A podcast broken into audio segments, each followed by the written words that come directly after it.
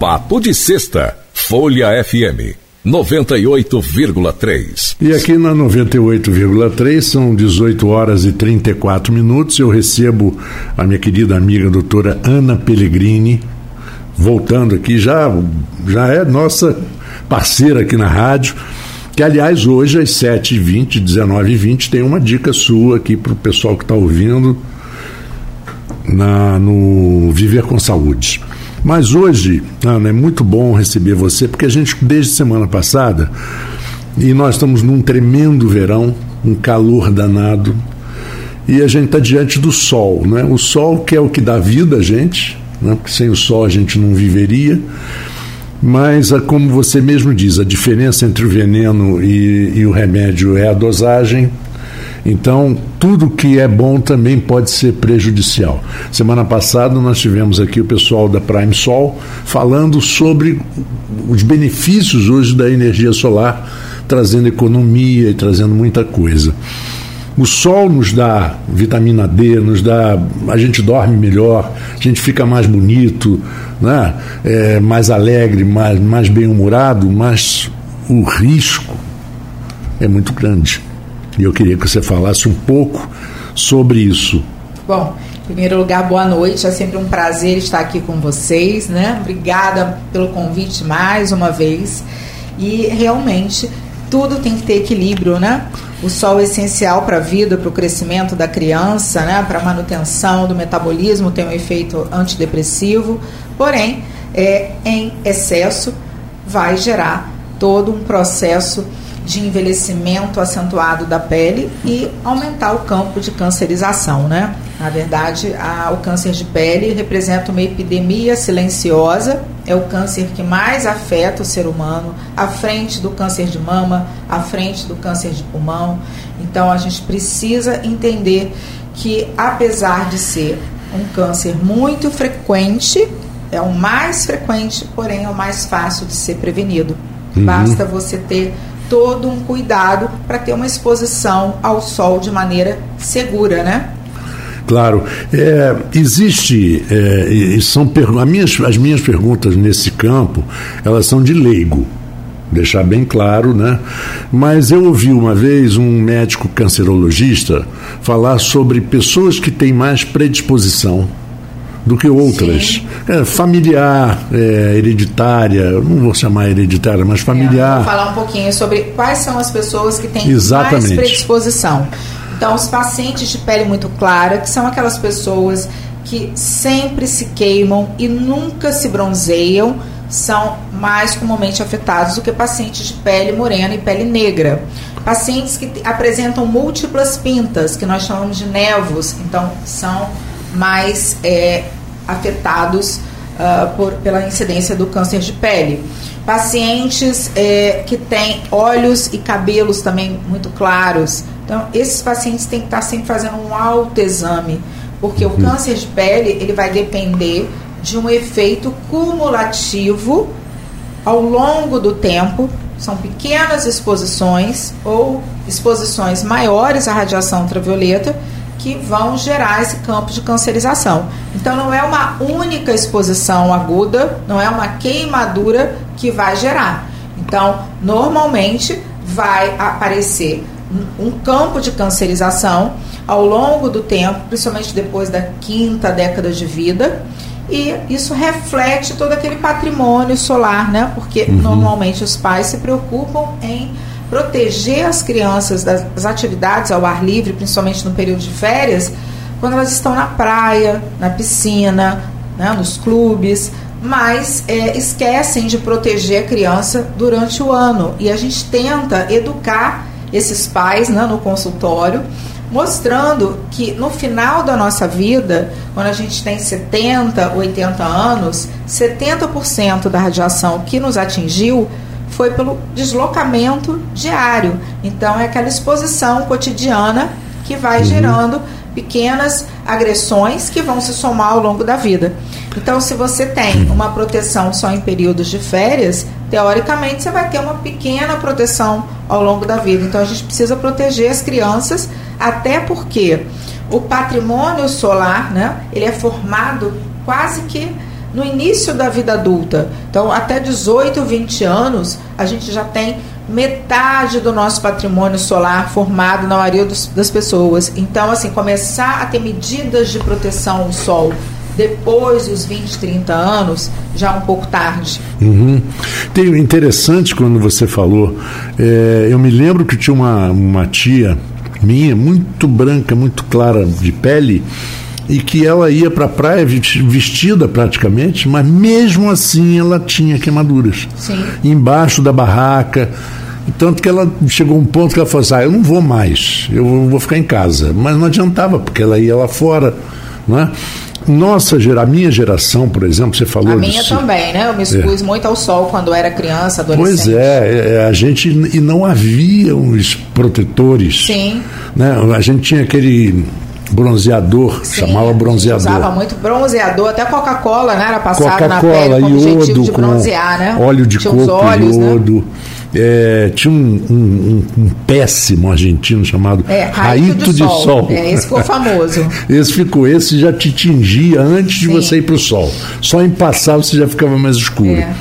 Então, a gente teve muito desprotegido Sim. na nossa juventude. Infelizmente, apesar de todas as campanhas da Sociedade Brasileira de Dermatologia, apesar de toda a orientação né, que nós damos normalmente na clínica para os pacientes, ainda existe um culto ao bronzeamento.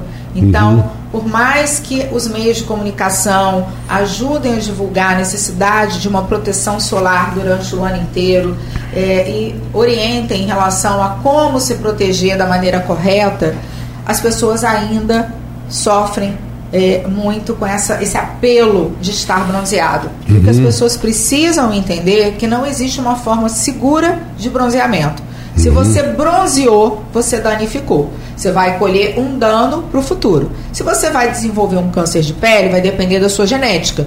Para você desenvolver o câncer de pele, existem vários fatores ali que vão contribuir. Fatores genéticos, patrimônio solar principalmente, uhum. mas é, hoje a gente sabe que não tem como você pensar assim, eu vou me bronzear um pouquinho. Aquilo ali vai gerar um envelhecimento. Você pode uhum. até não ter o câncer de pele, mas vai acelerar uhum. o seu processo de formação de rugas, de flacidez, de mancha. E hoje a sociedade se preocupa muito em envelhecer bem, com aspecto uhum. mais jovem, né? Claro. Virou quase que uma regra. Hoje todo mundo quer envelhecer com um rosto mais jovem possível, mas não tem como você obter isso se você se expõe sem uma proteção correta. Pois é, e eu estava lendo, e isso é interessante, a Austrália, por exemplo, e a região de Queensland, é, é, é incrível a quantidade, o índice de, de, de, de incidência de, de, de, câncer de pele e também como eles, e eles mesmo assim ainda usam protetores solares muito. Uhum. E você é uma, é uma prova, né? Que é do lugar que mais se usa protetor solar, também é, é que as pessoas são mais expostas. É um, uma, uma certa é, como que a gente vai falar, né? uma, uma, um fake news, né? Que coloca que o uso do filtro solar geraria câncer de pele, mas não é isso, é porque muitas vezes as pessoas usam o protetor solar da forma errada, né? colocam o protetor solar achando que aquilo ali é um passaporte para o sol, não reaplicam, e aí o que uhum. acontece? Ficam mais tempo do que deveriam acaba uhum. tendo um dano cumulativo. Uhum. Então, você tem que ter uma medida de proteção que vá realmente ser feita de forma correta. E não é só o protetor solar, é um conjunto de medidas. Você tem que lançar também mão de meios físicos de proteção. Quais seriam esses protetores físicos? Seriam as roupas, o chapéu de aba larga, o óculos de sol de boa qualidade, o guarda-sol, ombrelona. Então, assim, tudo que a gente puder para fazer, uh, fazer uso de barreira física vai aumentar a proteção. Então, o protetor solar é uma medida, mas a proteção solar ideal é um conjunto de medidas. É, e tem também aqueles protetores solares que o sujeito entra num numa grande rede de supermercado e resolve comprar um protetor solar, como nos Estados Unidos tem, de uma rede de, de, de farmácia chamada Walgreens. Sim. O Walgreens não fabrica protetor solar, ele bota só o nome deles. na, na, na, embalagem. E às vezes esse protetor solar não tem aquela qualidade. Sim, mas né? os protetores industrializados, né, que tem liberação da Anvisa, então você pode ficar tranquilo em relação à qualidade. Uhum. A gente só não recomenda uhum. protetores solares manipulados. Então, hoje a gente tem é, toda uma indústria né, por trás da estabilização desses ativos, dos filtros solares na fórmula. Então é muito importante que você escolha um filtro solar que tenha um sensorial agradável, porque muitas vezes o que vai fazer o paciente não aderir à utilização do protetor solar é a cosmética.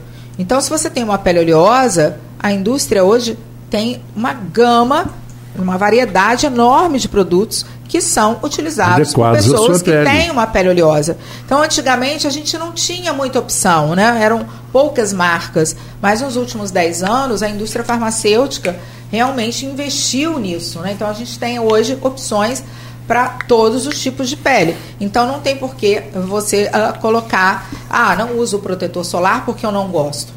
Uhum. Né? Então, gera, gera alergia? Pode haver o, o fato de uma pessoa ser alérgica Sim, mas é raríssimo. É raríssimo. É, né? Então, assim, para criança, a gente recomenda protetores que tem na embalagem a palavra infantil, pediátrico, porque esses filtros solares eles têm na composição substâncias mais resistentes à água, são mais hipoalergênicos. Para gestante também a gente pode usar qualquer protetor solar, porém Algumas têm uma pele mais sensível, aí a gente vai orientar para esses filtros minerais, né? Que a gente chama de filtro físico. Uhum. É, você falou, eu ia até perguntar, mas você já falou, é, é, essa mania de hoje, né, de manipulação, as farmácias de manipulação, elas conseguem fazer algum filtro solar que possa ser indicado? Não, não, hoje não é recomendado manipulação de filtro.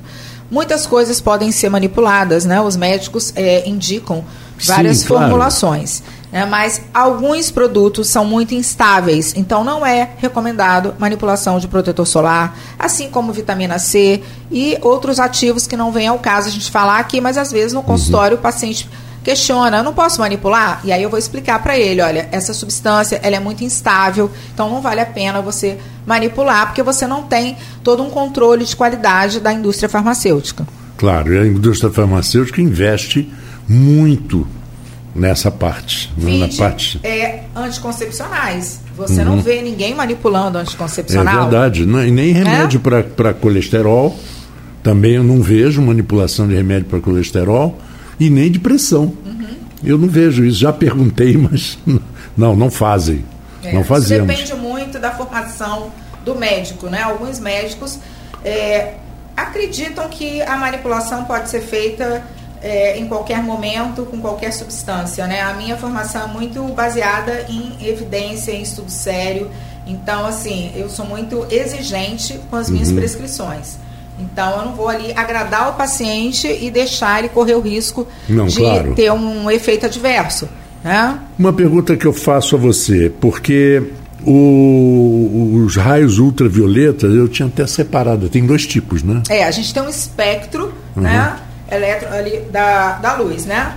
Certo. E aí a gente tem é, a radiação ultravioleta A, ultravioleta B, de forma bem resumida, a UVC, é, e o infravermelho, que é aquela sensação de calor que chega na nossa pele. Ah, porque no inverno é impressionante como o sol do inverno bronzeia, queima.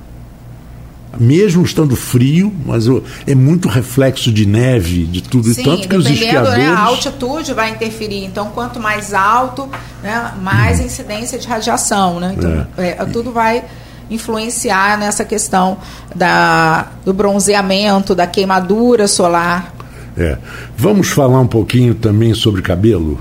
Sim, é um tema Porque muito a gente, interessante. A gente está seguindo, né? O cabelo está tão ligado à pele, né? Sim. As pessoas.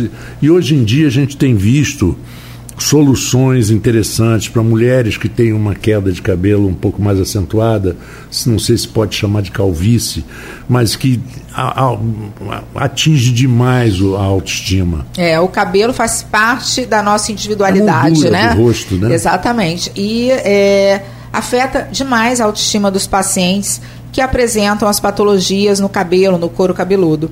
Existem vários tipos de queda de cabelo. A alopécia é um nome geral que a gente dá para uh, vários tipos de queda de cabelo. E uhum. o que, que, é a queda de cabelo? A queda de cabelo acontece diariamente em todos nós, né? Não tem como a gente interromper o desprendimento dos fios, porque existem uh, folículos que estão no nosso couro cabeludo, por exemplo, que estão em fase de é, fábrica ativa, ou seja, aquele folículo piloso está produzindo a haste. É, de forma sucinta, a gente tem três fases básicas de ciclo do cabelo. Uma fase anágena, que é a fase de produção da haste. Essa fase anágena, ela varia entre as pessoas, mas ela é fixa em cada um. Então, o tempo de fase anágena vai determinar o tempo de produção de haste, ou seja, vai determinar o comprimento do cabelo. Uhum. Se eu uhum. tenho uma fase anágena que dura seis anos, aquele folículo vai produzir o meu cabelo por seis anos. E uhum. depois ele vai entrar numa fase de repouso e depois na fase de desprendimento. Então a fase anágena é a fase de fabricação, que o folículo piloso está em muita atividade, produzindo o cabelo. Uhum. Depois a fase catágena, que é uma fase rápida em que o, o cabelo fica, o folículo fica em repouso, e a fase telógena, que é a fase que o folículo está desprendendo aquela haste para vir um embriãozinho novo, um novo pelinho, o cabelinho sendo produzido ali no lugar daquele que se desprendeu. Então esse ciclo acontece o tempo inteiro. Uhum. E nós temos mais ou menos 10% dos folículos do couro cabeludo em fase telógena, ou seja, em fase de queda. Diariamente, a gente tem desprendimento de cabelos. Então, quando o paciente Não. chega no consultório com queixa de queda de cabelo, primeiro a gente tem que caracterizar se realmente está havendo um desprendimento excessivo de cabelo. Em segundo lugar, a gente tem que ver se está havendo um desprendimento exagerado ou se o cabelo está ficando mais ralo, que aí que já é, é, a calvície. Né? É, Com o envelhecimento, muita gente não só a pele envelhece, mas os cabelos e as unhas, os anexos da pele também envelhecem. Uhum. Então, com 50, 60 anos, a gente não tem as mesmas características do cabelo de 10, 20 anos de idade.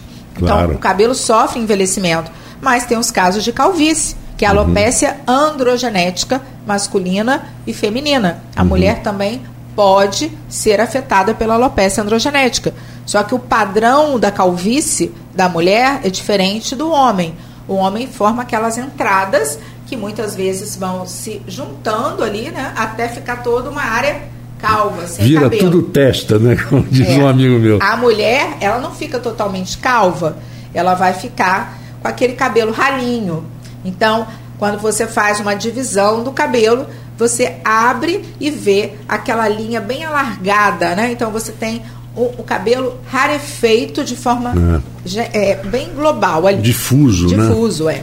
Então, é, existem várias causas de alopecia. O mais comum no consultório do dermatologista é o eflúvio telógeno, que é uma queda de cabelo intensa. Uhum. E aí você teria, fisiologicamente, que seria normal, uma perda diária de 120, 150 fios de cabelo por dia. E isso vai triplicar passando a ter um desprendimento de 450 fios, por exemplo, por dia. E isso ocorre de forma muito frequente, tanto no homem quanto na mulher, mas principalmente na mulher, é, relacionado a alguns eventos, por exemplo, é, pós-parto, após interrupção de anticoncepcionais, com a introdução de anticoncepcionais, após doenças que debilitam o paciente, como por exemplo dengue, chikungunya, covid. Então, o nosso organismo ele é inteligente. Quando você tem uma infecção, você vai priorizar o combate àquela infecção. E aí a fábrica do cabelo é interrompida. E isso vai ser refletido dois, três meses depois daquela infecção, com esse eflúvio, com essa queda de cabelo que deixa o paciente desesperado. Aliás, isso aconteceu na Covid, hein? Sim. Muita Nossa, gente. Na pandemia né? na era assim, pandemia... assim. Todos os dermatologistas com consultório muito lotado de eflúvio. Né? Então, uhum. esse eflúvio telógeno é a causa mais comum de queda de cabelo né, gerando essa consulta, a procura do médico dermatologista junto com a calvície. Uhum. Mas existem outras formas de alopécia, né, como a alopécia é, fibrosante frontal, que é uma patologia com a causa ainda em estudo, que ainda não está muito bem definida, mas é uma patologia que está crescendo no mundo inteiro, em que você tem é, uma substituição do folículo piloso por uma cicatriz. A gente tem alopécias de causa imunológica, como a alopecia areata, em que o paciente forma placas, áreas arredondadas, sem nenhum cabelo, como se fossem áreas de pelada, que pode ser uma placa única ou pode, pode afetar várias áreas, não só o couro cabeludo, com várias placas, né? Uhum. Pode acontecer na barba, na sobrancelha, tem outras áreas do corpo. É, a alopecia de tração, que é muito comum naquele paciente é, que fica com o cabelo crespo, tentando puxar, fazendo aquela tração para deixar aquele rabo bem presinho, né? essa tração constante no dia a dia também pode gerar alopecia. Então, assim, a gente tem várias causas. O que, que é importante para você que está me ouvindo nesse momento entender? Toda vez que você tiver alguma suspeita de que tem algo errado em relação à saúde do seu couro cabeludo, do seu cabelo, procure orientação do dermatologista, porque é o único médico que realmente pode tratar com segurança é, e não é, procurar outros especialistas, né? Porque às vezes você vai procurar o ginecologista, vai procurar um clínico, porque eles podem até querer ajudar, mas para que a gente realmente defina o diagnóstico correto da sua queda de cabelo, é necessário um exame detalhado do couro cabeludo. Aí a gente faz uma tricoscopia, que é através de um aparelho, para que a gente veja ali as características é, aumentando em várias vezes através desse aparelho, né, como se fosse uma, uma lupa para que a gente veja as características daquele couro cabeludo, daquele folículo, e aí com isso a gente faça um diagnóstico diferencial entre as diversas causas de queda de cabelo. E é muito importante você não adiar esse diagnóstico recorrendo à automedicação ou por orientação é, de alguns vendedores é, né? ou amigos, né? Porque muitas vezes, antes de procurar o médico, você pode ter a sugestão de alguém: olha, usa esse shampoo que é para queda de cabelo, usa essa vitamina, né? Quantas vitaminas existem para queda de cabelo? E aí você adia o diagnóstico, às vezes, de uma queda de cabelo causada por algo muito sério e grave. Eu já tive uma colega dermatologista que trabalhou comigo e ela teve uma queda de cabelo intensa e ela foi pesquisar, ela encontrou uma anemia, foi então investigar a anemia e ela descobriu um câncer gástrico. Infelizmente ela faleceu. Pois é. Então, é, é importante você entender que a queda de cabelo pode ser causada por algo simples, mas pode ter algo grave. Pode ser reflexo, né, de alguma coisa. Exatamente. E além disso, não vai ser um clínico ou outro especialista, né? Uhum. Que não seja o dermatologista que vai realmente te dar um diagnóstico preciso. Uhum. E é uhum. isso que você precisa. Porque algumas alopécias, Marco, são cicatriciais e outras não cicatriciais. O que, que significa isso? A maioria, felizmente, é, das alopécias não são cicatriciais. Ou seja, você tem o quadro de queda de cabelo Depois, e você pode reverter. As alopécias cicatriciais, elas deixam uma cicatriz substituindo aquele folículo piloso. E aí você tem que fazer um diagnóstico o mais precoce possível para você tentar controlar aquela patologia, para você preservar o máximo de folículos pilosos. Uhum. Por exemplo, a alopecia fibrosante frontal é um tipo de queda de cabelo que vai gerando cicatrizes. Então, se o paciente demorar para procurar a orientação do dermatologista, muitas vezes ele já vai procurar com uma linha de implantação do cabelo lá atrás, ou seja, ele começa a ver que a testa dele começa a ficar muito grande. Como é que você hoje define é, o socorro, vamos dizer assim, para as pessoas que vão perdendo cabelo? Tantos os, os produtos que existem no mercado, minoxidil e outros, como também essa técnica de hoje de, de transplante da área doadora para como é que você vê? Você acha que desenvolveu bastante? Sim eu acho que as técnicas de transplante melhoraram Muito, né? Então, hoje é, nós temos à disposição do paciente técnicas cirúrgicas que deixam o paciente muito natural.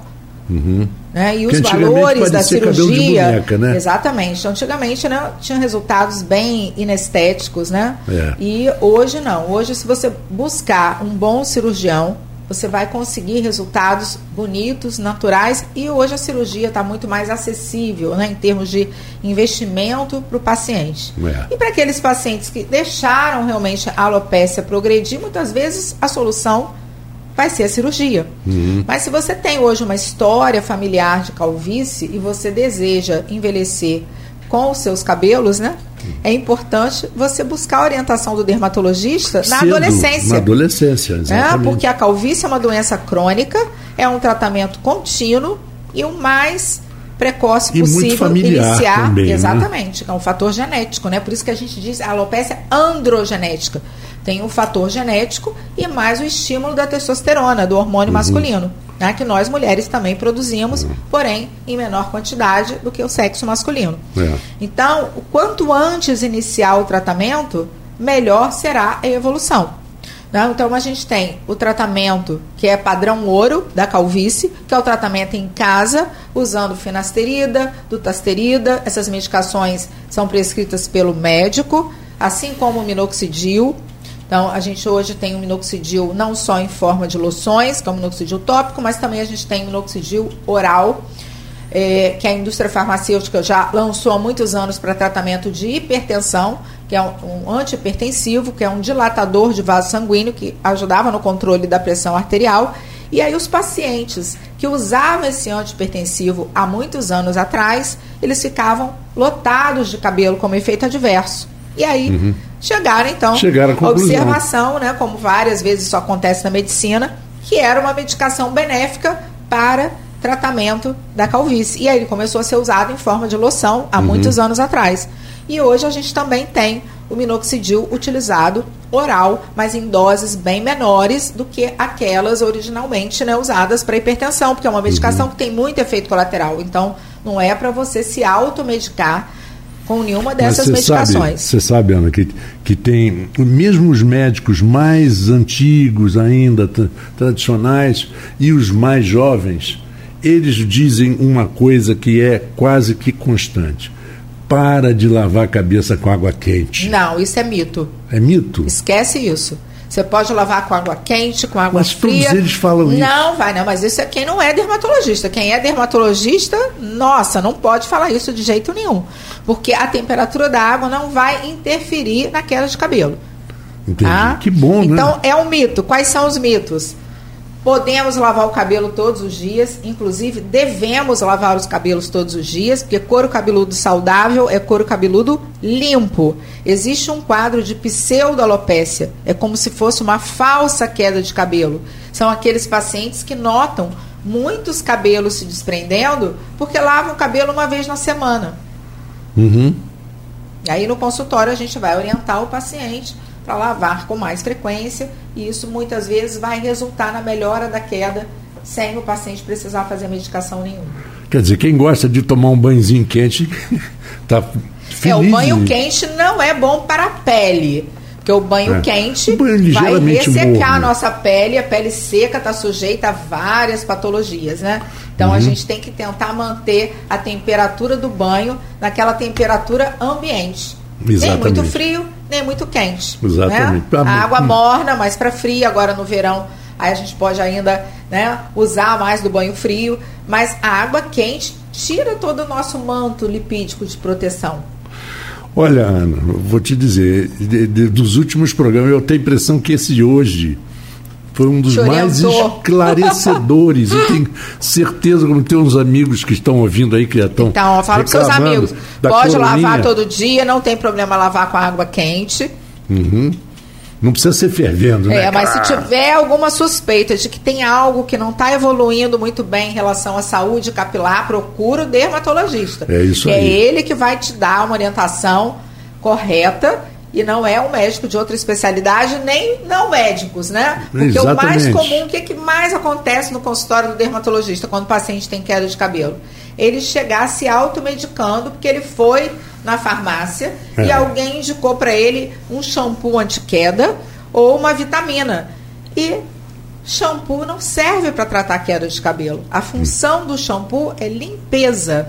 Exatamente. A única situação que o shampoo ajudaria a melhorar a queda de cabelo, se você tiver, por exemplo, uma dermatite seborreica, que é a caspa.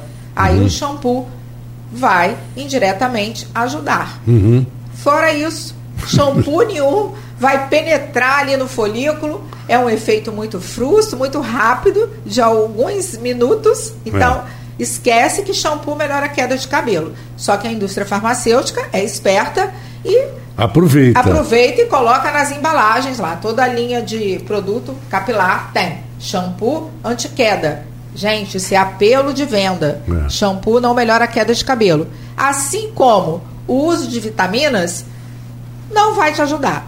Porque a maioria das causas de queda de cabelo não são por deficiência de vitaminas. Segunda coisa, o excesso de vitamina também causa problema no nosso organismo. Terceira coisa, se você se automedica com vitaminas, está muitas vezes adiando o diagnóstico de uma doença grave que pode estar se manifestando Exatamente. com queda de cabelo. Exatamente. A mesma coisa do antibiótico para de tomar antibiótico, porque antigamente vendia antibiótico na farmácia como se fosse bala. Sim. Há 30, 40 anos atrás. Não pode. Você é, é muito toma... comum isso. Às vezes a gente vê, por exemplo, no consultório, que às vezes atendo criança, né? E as mães ou os pais, né, chegam no consultório preocupados, mas às vezes a criança tem uma lesão na pele e os pais já estão medicando essa criança por dois, três meses com antifúngico. Porque vai, às vezes, no pediatra, num clínico, e uhum. aí o médico, né, querendo ajudar, que não deveria ser assim, né, porque eu acho que se você não tem certeza do diagnóstico, você não deve medicar, encaminha para o especialista. Mas aí passa antifúngico. Aí a criança chega no consultório usando antifúngico para uma coisa que não tem nada a ver com infecção fúngica. É. E isso muitas vezes vai até piorar a patologia inicial dele. Ana, que bom né? Você falou tantas coisas ótimas e eu espero que o nosso ouvinte tenha é, curtido ah, bastante. Ah, espero também ter ajudado aí de alguma forma. E daqui a pouquinho, daqui a 15 minutos, vocês vão ouvir a Ana Pellegrini falando e vão ver também nos nossas redes sociais. Ah, que bom, prazer estar aqui informando, né? E qualquer dúvida aí mandem para a rádio, né? Porque aí a gente vai fazer um programa depois tentando exatamente, ajudar exatamente. vocês. Muito obrigado, Ana. Bom final de semana ah, para você. Eu que agradeço. Bom final de semana para todos os ouvintes. E para os ouvintes, eu volto segunda-feira. Amanhã tem o Bossa Eternamente Nova. Pedidos, eu vou repetir o programa do Johnny Alf, um dos maiores pianistas e compositores. E nos vemos na segunda-feira a partir das 14 horas. Um abraço a todos e até lá. Papo de Sexta, Folha FM 98,3. Qualidade, novidade, verdade. Folha FM 98,3. Sintonize, compartilhe. É da Folha